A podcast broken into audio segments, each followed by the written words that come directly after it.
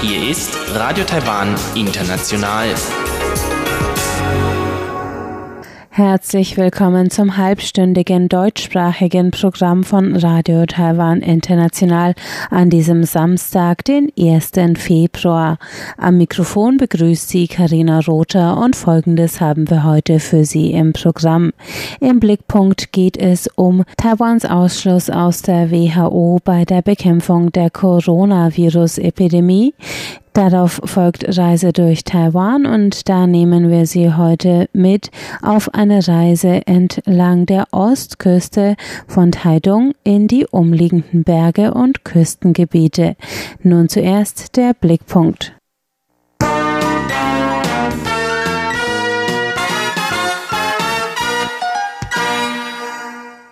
Es ist nun gut zehn Tage her, dass der erste Fall des Coronaviruses in Taiwan bestätigt wurde. Am 31. Januar zählte das Land bereits zehn Fälle. Doch zu den Notfallsitzungen, die die Weltgesundheitsorganisation am vergangenen Donnerstag und in der vorherigen Woche mit allen betroffenen Nationen abgehalten hat, wurde Taiwan nicht eingeladen. Taiwans Regierung betont, der Ausschluss Taiwans aus der WHO verletze das Recht von 23 Millionen Taiwanern auf Gesundheit. Zudem könnte das Land mit seiner Erfahrung in der Bekämpfung der Epidemie wertvolles Wissen beisteuern. Wir fordern ausdrücklich eine Einladung zu den Expertengesprächen der WHO zur Bekämpfung des Coronaviruses und eine Einladung für Taiwan als Beobachterland an der Weltgesundheitsversammlung teilzunehmen. Das sagt Außenministeriumssprecherin Joanne O. Die WHO jedoch behandelt Taiwan als Teil Chinas. In Berichten über die Ausbreitung des Virus zählt sie die Fälle in Taiwan unter Taiwan-Provinz Chinas. Der Direktor des Gesundheitsnotfallprogramms der WHO, Michael Ryan, sagte auf die Frage von Journalisten vergangene Woche, seine Organisation, Zitat, arbeite eng mit technischen Partnern in Taiwan, China zusammen. Zitat aus unserer Sicht findet technische Kooperation zwischen den Provinzen Chinas statt und zwischen der WHO und allen Einheiten, die unsere Unterstützung suchen. Doch die taiwanische Regierung argumentiert, die Marginalisierung Taiwans in der WHO sei politisch begründet. Die WHO beuge sich damit dem Druck Chinas. Auch internationale Regierungsoberhäupter kritisierten dieses Vorgehen vergangene Woche. Japans Premierminister Shinzo Abe kommentierte die Angelegenheit im Parlament mit den Worten Zitat Der Beitritt Taiwans zur WHO ist notwendig. Politische Positionen sollten im Angesicht von Epidemieprävention ausgeklammert werden. Andernfalls bestünde eine Gesundheitsgefahr für die gesamte Region, so Abe. Im kanadischen Parlament sagte Premierminister Justin Trudeau, Zitat, eine Beobachterrolle Taiwans bei Konferenzen der WHO ist im Interesse der internationalen Gesundheitsgemeinschaft. Es ist auch ein wichtiger Partner im Kampf gegen diese Epidemie. Neben Japan und Kanada sowie Taiwans Verbündeten Santa Lucia ergriffen Parlamentarier verschiedener Länder das Wort für Taiwan.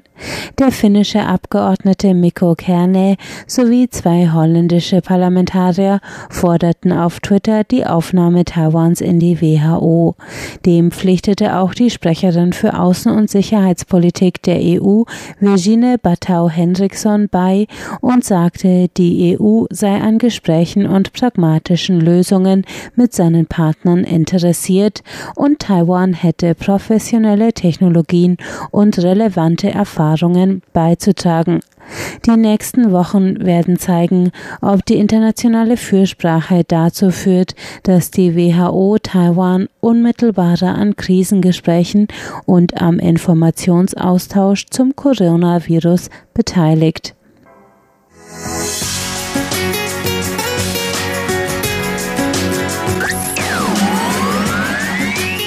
Radio Taiwan, international aus Taipeh.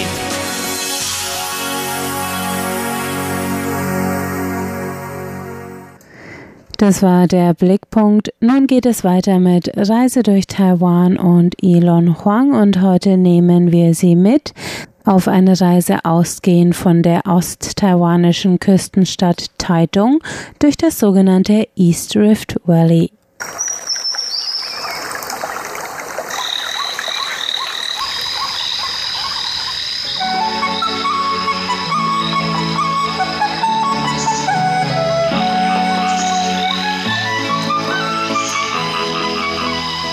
Radio Taiwan International. Reise durch Taiwan. Herzlich willkommen, liebe Hörerinnen und Hörer, zu der heutigen Ausgabe von Reise durch Taiwan. Heute am Mikrofon begrüßen Sie Karina Rother und Ilon Huang. Ja, wir haben uns heute hier zusammengesetzt, weil Karina kürzlich nach Taidong gefahren ist. Genau. Kannst du ganz kurz beschreiben, bevor wir in die Details gehen, wo Taidong ungefähr liegt? Also Taidong ist eigentlich eine Hafenstadt oder zumindest eine Küstenstadt an der Ostküste Taiwans. In der Nähe zwischen Hualien und Kaohsiung oder wie kann man das so ungefähr? Also Kaohsiung ist auf derselben Höhe ungefähr wie Taidong, aber auf der Westküste Aha. und Hualien ist, ich würde sagen, circa 200 Kilometer weiter weiter nördlich. Taidong ist also schon relativ nah am Südzipfel oder mhm. sozusagen der Zugang zum Südzipfel der ja. taiwanischen Insel. Warum seid ihr nach Taidong gefahren? Also wir sind gefahren direkt nach den Weihnachtsfeiertagen über ein Wochenende. Zum einen, um Weihnachten noch mal so ein bisschen nachklingen zu lassen und zum anderen, also ich bin mit meinem Freund zusammengefahren und zwei Gästen, die über zwei Wochen ähm, bei uns zu Besuch waren und die hatten vorher die Westküste schon bereist und ich wollte sozusagen noch ein Kontrastprogramm dazu bieten, weil die mhm. Ostküste ja wirklich ganz anders ist als die Westküste und wie ich persönlich finde, landschaftlich viel spektakulärer. Und deswegen sind wir in Taidung gestartet und haben vier Nächte in der Gegend verbracht. Genau. Mhm. Also ihr seid nicht nur in, also nicht nur in Teilungen Stadt geblieben für vier Nächte, sondern seid dann umhergereist genau. ein bisschen. Genau, ich muss mich korrigieren, es waren drei Nächte, vier Tage.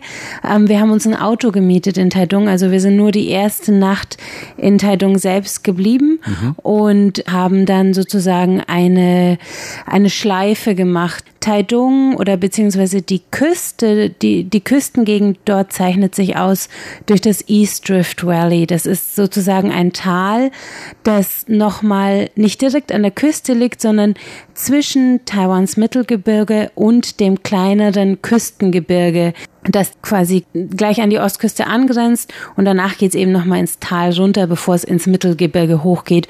Und dieses Tal ist landschaftlich sehr schön, aber die Ostküste ist auch sehr schön. Mhm. Und dementsprechend sind wir im Tal hochgefahren, ungefähr 150 Kilometer und dann haben wir über das Küstengebirge übergesetzt und sind an der Küste runtergefahren.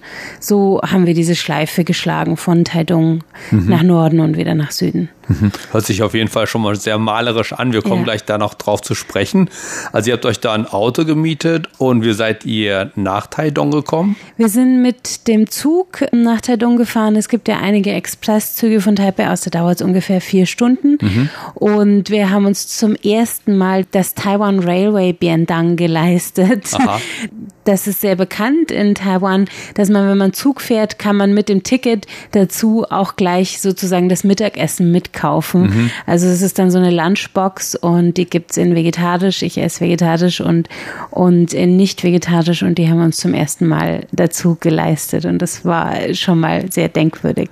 Ja, irgendwie gehört das so ein bisschen mit zum Reisen in Taiwan oder mit ja. dem, beim Zugreisen dazu. Also mein Sohn will jedes Mal, wenn wir mit dem Zug fahren, so ein Biendang haben und auch ich weiß, als ich als Student das erste mit meinem Vater hier in Taiwan mit dem Zug gefahren bin, haben wir uns sowas auch geleistet und es gehört einfach so ein bisschen traditionell mit dazu. Was war dein Eindruck von dem, von dem Biendang? War das okay? Kann man machen. Es ist mhm. sehr lecker auf jeden ja. Fall, ja. Ich kann verstehen, warum das so ikonisch fürs Reisen in Taiwan ist, ja. ja. ja. Gut, dann seid ihr dahin und ihr habt dann auch schon vorher ein Auto euch ähm, reservieren lassen? Sozusagen? Nein, also meine Strategie war, in die äh, Autoleihläden direkt reinzugehen und nach dem Preis zu fragen und dann so ein bisschen zu verhandeln. Wir haben relativ günstig, also für umgerechnet etwas über 30 Euro am Tag dann ein Auto bekommen zu viert. Das war mhm. gut, aber es war wirklich so, so eine Karre, die am letzten Loch gepfiffen hat, okay. wo man bei jedem Berg auf so ein bisschen bangen musste, ob man da jetzt noch hochkommt. Also im Nachhinein würde ich es wahrscheinlich doch vorreservieren. Ähm, was mich abgeschreckt hat, ist, dass wenn man im Internet sucht, dann immer gleich Tagespreise von 80 Euro aufwärts findet. Mhm. Und deswegen habe ich es jetzt einmal so versucht, aber das war auch nicht die perfekte Lösung. Ja, okay. Gut, der, das war dann relativ günstig, was ihr dann da gekriegt habt. Ach, ganz kurz noch, wie viel kostet das Ticket von Taipei nach, nach Taidong ungefähr? So eine pro, Zugfahrt? Pro Person haben wir über 700 Quai also äh, knapp über 20 Euro gezahlt. Mhm. Eine Fahrt oder hin und zurück? Eine Fahrt. Okay, ja. ja alles klar. Und dann habt ihr das Auto gemietet. Was für einen Führerschein musstest du da vorlegen? Also ich musste meinen internationalen Führerschein vorlegen. Den hm. kriegt man nur in Deutschland. Das heißt, man muss in Deutschland zu der Verkehrsbehörde, die den eigenen Führerschein ausgestellt hat hm. und sich dort eine Bescheinigung geben lassen, dass der sozusagen international gültig ist. Und was mir diesmal zum ersten Mal passiert ist, also es ist nicht das erste Mal, dass ich mit diesem Führerschein in Taiwan ein Auto leihe, aber zum ersten Mal hat mir ein Verleiher gesagt, der Führerschein an sich ist nicht gültig, sondern ich muss ihn erst durch eine taiwanische Verkehrsbehörde bestätigen lassen, um mhm. ihn sozusagen für Taiwan gültig zu machen. Und das hat er mir in Taidong eine Viertelstunde bevor diese Verkehrsbehörde zugemacht hat, gesagt. Du kannst dir also vorstellen, wie wir dahin gerast sind zu diesem Aha. Verkehrsamt, um dann noch schnell diese Bestätigung abgeholt hat. Das ist so eine Geschichte für sich, aber es hat noch geklappt. Okay.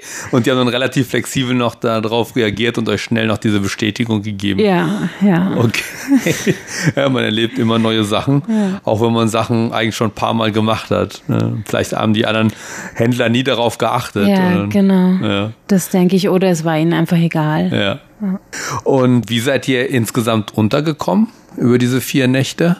Äh, oder drei Nächte und äh, vier Tage? Die erste Nacht waren wir in Taidung und beiden darauffolgenden Nächte waren wir in einem kleinen Ort nahe Üli. Mhm. Also dieses Tal, das sich da die Ostküste hochzieht, ist relativ dünn besiedelt für mhm. taiwanische Verhältnisse. Und da gibt es eigentlich nur zwei größere Städte oder drei größere Städte, bis man dann auf Hualien wieder trifft. Also die, das sind nach Taidong in nördlicher Richtung sind das Chishang, Yuli und dann Ruishui und dann mhm. ist man eigentlich schon in Hualien. Und weiter nördlich als Üli sind wir nicht gekommen, aber in Üli gibt's in der Nähe so einen ähm, Hot Spring Ort, also mit heißen Quellen in so einem Dorf, das nennt sich Antong. Das ist eigentlich direkt außerhalb der kleinen Stadt Üli. Und dort haben wir uns zwei Nächte in ein Hot Spring Hotel gegönnt. Mhm. Also da habt ihr euch ein richtiges Hotel gegönnt genau, sozusagen. Genau, genau. Und in Taidong, was war das? In Taidong, das war so, eine, so, ein, so ein einfaches Hotel. Also das, der Bahnhof liegt ja relativ außerhalb der Stadt. Also mhm. die Innenstadt ist eigentlich nur über 15 Minuten Fahrt zu erreichen. Oh, okay. Taidung ist relativ äh, verstreut und es gibt sehr günstige Unterkünfte direkt um den Bahnhof rum für alle, die gar nicht in die Stadt wollen. Mhm. Und in der Stadt haben wir auch eigentlich nichts angeschaut. Da gibt's einen Nachtmarkt, da gibt's einen, einen, kleinen Vergnügungspark um dieses Railway Village rum, aber sonst gab es da wenig, was uns interessiert hat. Oh, okay. Also ich muss sagen, ich war für 15 Jahren einmal in Taidong. Deshalb habe ich jetzt überhaupt keine Vorstellung mehr. Und ja. ich habe auch da nur kurz angehalten und meine Schwester abgeholt vom Bahnhof, die da mit ihrem Freund ein paar Tage selber umhergegurkt ist. Und ich habe den dann am Bahnhof abgeholt und wir sind dann nach Hualien weitergefahren. Ja. Das habe ich überhaupt keine Vorstellung von Taidong. Aber äh, ihr seid dann da gewesen und habt euch dann aber euer Hauptaugenmerk war dann eben so die Natur außerhalb. Genau. Also wir sind die erste Nacht, nachdem wir erfolgreich das Auto gemietet hatten, noch kurz in die Stadt gefahren, haben beim Nachtmarkt dort was gegessen und sind dann in der Nähe des Bahnhofs sozusagen abgestiegen und sind dann gleich in der Früh in nördlicher Richtung weitergefahren. Mhm. Habt ihr da die Hotels auch so spontan gesucht wie das Auto oder hattest du die schon vorher? Die, die hatten wir über Booking.com schon äh, okay. gefunden, ja. Ja, also kann man eben relativ einfach so Hotels und so weiter eben über Internet ja, kriegen und so weiter. Möglich. Und die Preise sind auch okay, oder? Man kriegt in der Nähe vom Bahnhof in Taidung, wenn man sehr günstig unterwegs ist, würde ich sagen, ein Doppelzimmer für umgerechnet 40 Euro. Mhm, okay. Und ähm, dann in Üli findet man das auch, 40, 50 mhm. Euro, aber dann ohne heiße Quellen. Ja. ja. Aber ihr habt euch da heiße Quellen gegönnt. Wir haben uns heiße Quellen gegönnt. Okay. Genau. Wie, habt ihr das extra gemacht wegen des Wetters? Oder? Es war sehr regnerisch, besonders Aha. am zweiten Tag, aber ich muss auch sagen, ich liebe einfach heiße Quellen. Und wenn ich an die Ostküste fahre, gerade so im Winter, dann ist es eigentlich vor allem wegen der heißen Quellen. Deswegen okay. wäre das nicht ohne gegangen. Okay. Erzähl doch mal, wie so ein heiße Quellenbesuch dann so vor sich geht. Also man kann auf zwei verschiedene Weisen eine heiße Quelle besuchen. Entweder man geht in einen öffentlichen Pool mhm. für eine bestimmte Zeit, also man kauft ein Ticket vielleicht für 10 Euro, um dann dort in einem meistens gemischt geschlechtlichen Pool mit Badeanzug und Badehaube dann zu sitzen. Da gibt es dann verschiedene Pools mit verschiedenen Temperaturen und oftmals bieten diese öffentlichen Pools dann auch noch so kleine Privatkabinen an. Da kann man dann mit der Familie oder zu zweit, zu dritt äh, reingehen und sich sich dann das Wasser so heiß wie man möchte eben einlassen mhm. in so eine Badewanne oder man verbringt eine Nacht in einem Hot Spring Hotel, wo man dann eigentlich im Zimmer schon den Anschluss an die heiße Quelle hat. Das heißt, man hat also eine kleine Badewanne, macht einmal den Hahn auf und da kommt dann das heiße Quellwasser rein und ich persönlich finde es am schönsten, wenn in so einem Hotel dann auch noch so ein Außenpool ist. Also man kann dann wechseln zwischen dem Badewannenpool im, mhm. im Zimmer und dann dem Außenpool unter freiem Himmel draußen. Das heißt, du habt so einen Außenpool gehabt, wo ihr dann auch die Landschaft genießen könnt sozusagen. Also in dem Hotel, in dem wir waren, leider nicht, aber mhm. in dem daneben gab es so einen. Da ah, okay. bin ich dann einmal in den öffentlichen Pool auch rein. Okay, ja. Ich war schon lange nicht mehr in so heißen Quellen, ja. aber das fand ich eben, wenn wir früher da hingegangen sind, fand ich das eben auch besonders schön, wenn man so auf dem Berg sitzt oder so zum Beispiel und man hat eben man sitzt dann im heißen Wasser und dann unterhält man sich ein bisschen nett und hat aber gleichzeitig den Blick eben über die Berge oder von den Bergen hinab. Das ist tatsächlich ein sehr schönes Gefühl. Ja, ja. ja. Gut, und dann gehört aber auch mit, wahrscheinlich noch mit ein vernünftiges Essen dazu, zu den heißen Quellen, oder? Ich persönlich bin da keine Konnoisseurin, also da musst du mich jetzt beraten, so. was man da isst in den heißen so. Quellen. Ja gut, dann, wie gesagt, ich bin da auch schon lange nicht mehr drin gewesen, aber ich weiß eben, normalerweise, wenn wir eben in die Hotels gegangen sind oder beziehungsweise so, so eine heiße Quellen, Yangmingshan oder so. Da waren wir dann eine Stunde in, in, dem heißen Bad und danach haben wir uns dann zusammengesetzt und haben dann eben da was gegessen. Gut, ich muss sagen, ich weiß jetzt nicht, ob man was Bestimmtes essen sollte, also nach der Eisenquellen, aber wir haben das normale gegessen, Gemüse, Fleisch und so weiter, ja. ja. Und du hast noch die Quellen die öffentlichen Bäder angesprochen. Sind das dann auch so natürliche Becken oder sind das dann meistens so, kann man sich das vorstellen, wie so ein Schwimmbad? Das kann man sich vorstellen wie ein kleines Schwimmbad und die mhm. sind oft an Hotels angeschlossen auch. Und ich habe mich tatsächlich den einen Nachmittag, also das war unser zweiter Tag ähm, mit dem Auto unterwegs außerhalb Tadungs und der war uns komplett verregnet. Da waren wir schon in Üli gewesen eine mhm. Nacht, also in dieser nördlicheren Stadt, die sozusagen der, der nördlichste nächste Punkt unserer Reise war.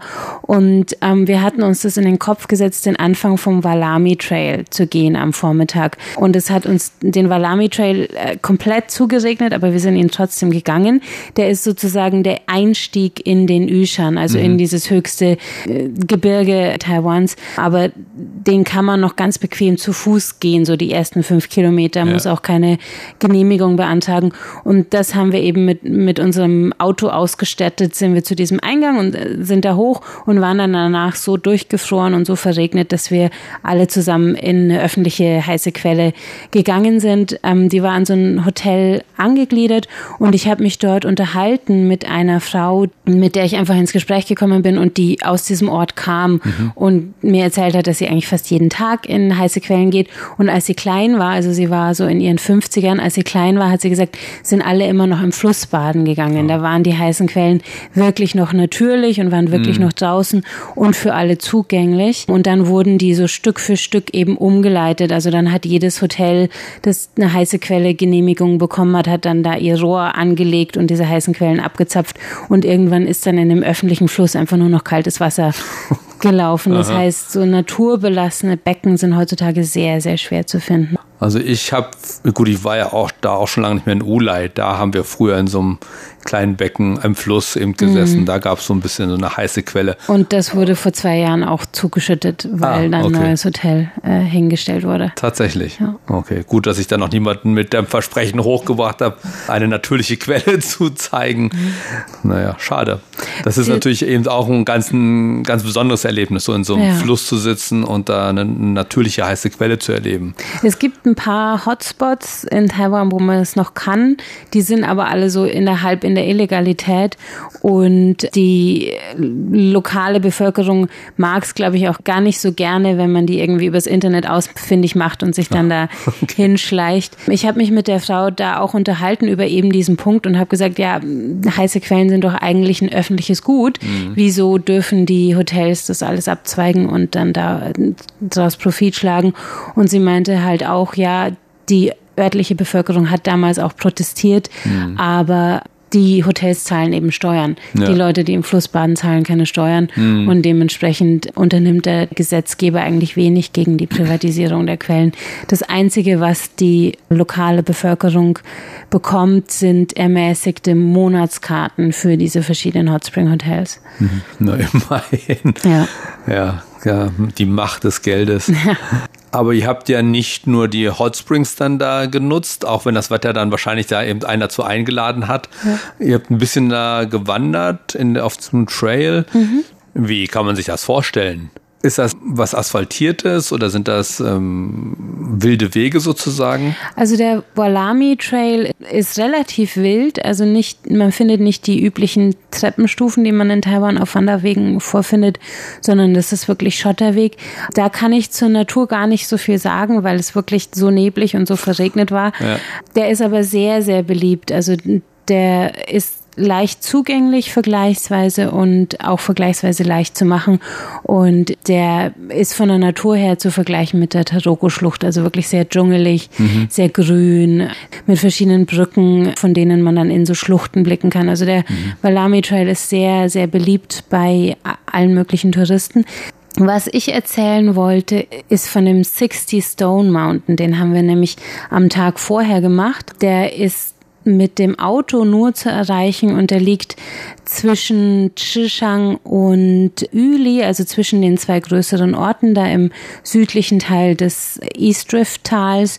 Und dieser 60 Stone Mountain zeichnet sich dadurch aus, dass das so viele sanfte Hügel sind. Also man fährt von der Hauptstraße hoch in die Berge ziemlich steil und kommt dann irgendwann in so eine Berggegend, die nur aus so sanften Hügelbergen besteht und kann da ganz viele Aussichtsplattformen erwandern und von dort aus über das ganze East Drift Valley blicken. Das, das war wirklich sehr, sehr schön. Mhm, das hört sich an, als wenn man da ein Bild von malen müsste, auf jeden Fall. Ja, und am besten im Sommer hinfahren. Also wir ja. kamen nicht in der besten Zeit, weil der ist vor allem berühmt für seine Blumenpracht und die okay. haben wir verpasst. Aber ich kann mir vorstellen, mit dem ganzen also Berge und Nebel hat für mich auch was. Ja. Es ist mm, oft zu kalt für mich dann, aber es sieht halt einfach sehr, sehr schön aus. Ja. Und äh, ich glaube, kann mir auch vorstellen, dass das, auch wenn es etwas ungemütlich war, trotzdem ein, ja, ein sehr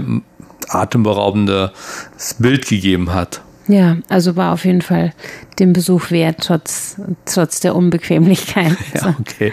Und ist das eigentlich relativ einfach zu finden, diese Wege? Sind die gut ausgeschildert, sage ich mal? Und also ich verlasse mich immer auf Google Maps. Ich suche mir vorher die, die Sachen auf Englisch raus und natürlich, wenn man sie auf Chinesisch auch noch rausfinden kann, ist es am einfachsten. Aber wenn man den Pin richtig setzt auf der Karte, dann hat man da kein Problem hinzukommen. Mhm. Und sind da viele Leute dann? Weil aus meiner Erfahrung ist eben viele beliebte Stellen, das sind dann eben auch viele Leute äh, hier in Taiwan, weil es ist halt nicht groß und, äh, und mh, hm, die Leute haben auch immer fast alle zur gleichen Zeit Urlaub oder fast nie Urlaub, aber wenn dann eben alle zur gleichen Zeit und dann treffen sie sich alle an den beliebten ja. Orten. Wie war das da an der Stelle? Also wir kamen ja übers Weihnachtswochenende beziehungsweise nach Weihnachtswochenende und es war das Wochenende vor den Neujahrsferien. Mhm. Also ich hatte mehr Leute erwartet. Also Neujahrsferien ist ja auch nur ein Tag. Der ja. 1. Januar ist frei.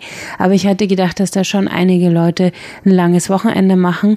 Es kann sein, dass es an dem schlechten Wetter lag, aber wir hatten das echt für uns. Also am Walami Trail haben wir vielleicht in jede Richtung drei Leute getroffen. Mhm. Und das ist schon für eine dreistündige Wandertour ist das schon ganz wenig für Taiwan. Ja, das ist natürlich dann schon mal eine kleine Erholung, wenn man aus der belebten Stadt Taipei kommt und dann ein bisschen Ruhe sucht. Dann, ja. Also das findet man, ja gut, man kann schon einsame Orte finden in Taipei, äh, nicht in Taipei, sondern in Taiwan. Aber wenn es eben beliebte Orte sind, ist es eben schwierig, da alleine zu sein. Ja. Das Schöne an der Ostküste ist, dass es da, denke ich, wirklich noch viele so eher Geheimtipps gibt. Also mhm. sie sind jetzt nicht wirklich totale Geheimtipps, aber es sind so die Orte, wo man nur hinkommt, wenn man ein Auto hat oder wenn man gezielt danach sucht und wo die großen Tourbusse eben nicht hinfahren. Und sobald man mal südlich von Hualien ist, hat man oft Glück und trifft nicht so viele Touristen an. Gut, dann habt ihr euch jetzt da die drei Nächte, habt ihr dann die drei Nächte verbracht. Ihr seid da eben ein bisschen gewandert oder ziemlich viel gewandert sogar und die heißen Quellen. Und dann seid ihr wieder zurückgefahren mhm. oder habt ihr noch irgendwie was auf dem Weg mitgenommen? Es gibt auf dem Weg noch einige Stationen mitzunehmen. Ähm, die waren vor allem am Anfang. Also wir sind aus Taidung rausgefahren und da gibt es, wenn man nicht direkt auf die Autobahn fährt, ich glaube, das ist die Nummer 9, die durch dieses East Drift Valley geht, sondern wenn man auf so eine kleinere Landstraße, die nennt sich East 35 oder 34, wenn ich mich erinnere, richtig erinnere. Die nennt sich aber auch Geely Road. Wenn man auf die direkt fährt aus Taidong, dann kommt man an so verschiedenen Landschaftsformationen vor. Das eine sind die Geely Badlands, also dieses Dorf dort heißt Geely und die Badlands sind so eine ähm, Steinformation, die wohl wie so eine Mondlandschaft aussieht. Also wir waren da kurz dort. Die ist schön zu äh, besichtigen. Dann gibt's da so einen Fluss Flusstal, das nennt sich Xiaohuangshan, also kleiner gelber Berg. Und man kann direkt an dieses Flusstal ranfahren und auf der anderen Seite so eine Bergformation, die wohl an den gelben Berg in China erinnert, kann das abfotografieren. Also diese Landstraßen da um Taidung rum in nördlicher Richtung bieten ganz viele so Aussichtspunkte. Das mhm. sind nicht unbedingt Attraktionen, wo man sich lange aufhalten kann, aber die man auf jeden Fall mal abfahren kann und eigentlich an jedem Aussichtspunkt halten und Fotos machen. Das, ist, das, das ist sehr schön. Und dann auf unserem Rückweg natürlich die, die Ostküste, die südliche Ostküste. Da haben wir noch einige sehr, sehr schöne Stationen äh, okay. gehabt. Seid ihr die dann auch noch mit dem Auto gefahren? Genau. Okay. Also wir sind hochgefahren, inländisch und nach Süden, nach Taidung zurückgefahren an der Küste direkt mhm. entlang. Und man setzt quasi von Üli über dieses Küstengebirge über und kommt dann bei Changgung raus, so heißt diese erste Stadt. Und da gibt's an der Küste mehrere sehr, sehr schöne Stationen. Also das bekannteste ist sicher die Sanxiantai. Das ist so eine kleine vorgelagerte Vulkaninsel, die über eine sehr lange Brücke zu erreichen ist viele Leute fahren dahin, um ihre Hochzeitsfotos zu machen und solche Sachen. Also da, da gibt es richtig, richtig schöne Blicke aufs Meer und auf diese Steinformationen. Und noch weiter unten ein Ort an der Küste oder ein, ein Aussichtspunkt an der Küste nennt sich Xiaoyelio, Xiaoyelio Geopark. Mhm. Also man hat ja in der Nähe von Neu-Taipei gibt's ja den Yelio Geopark ja. an der Küste und das sind so vom Meerwasser ausgewaschene Steinformationen, die bestimmte Formen angenommen haben, die mhm. fast menschlich erscheinen oder an bestimmte Sachen erinnern. Und so einen ähnlichen kleinen Geopark gibt's eben auch an der Südostküste, der Xiao Jelio, der kleine Jelio. Und da haben wir auch gehalten. Und da kann man sich stundenlang verspielen. Also einfach okay. die Küste entlang wandern an diesen Aussichtspunkten und aufs Meer schauen mhm. und diese Steinformationen abklettern. Ja toll. Also es gibt jede Menge zu sehen. Ja. Ja, da möchte ich mich erstmal ganz recht herzlich bedanken, dass du uns das so klar oder so, so malerisch dargestellt hast, was ihr da kurz nach Weihnachten im Süden Taiwans erlebt habt. Und ja, ist auf jeden Fall, denke ich mal, eine Reise wert. Ja, auf jeden Fall. Und das war's dann für heute auch schon wieder. Vielen Dank fürs Zuhören und am Mikrofon verabschieden sich Karina Rother und Ilon Huang. Tschüss, bis zum nächsten Mal. Ja, und damit sind wir am Ende des heutigen deutschsprachigen Programms von Radio Taiwan International angelangt. Das Gehörte finden Sie wie immer auf unserer Website unter www.de.rti.org.tv. Zudem freuen wir uns immer über Hörerbriefe, zum Beispiel per E-Mail an deutsch.rti.org.tv. Das war's für heute. Am Mikrofon verabschiedet sich Karina Rother. Danke fürs Einschalten und bis zum nächsten Mal.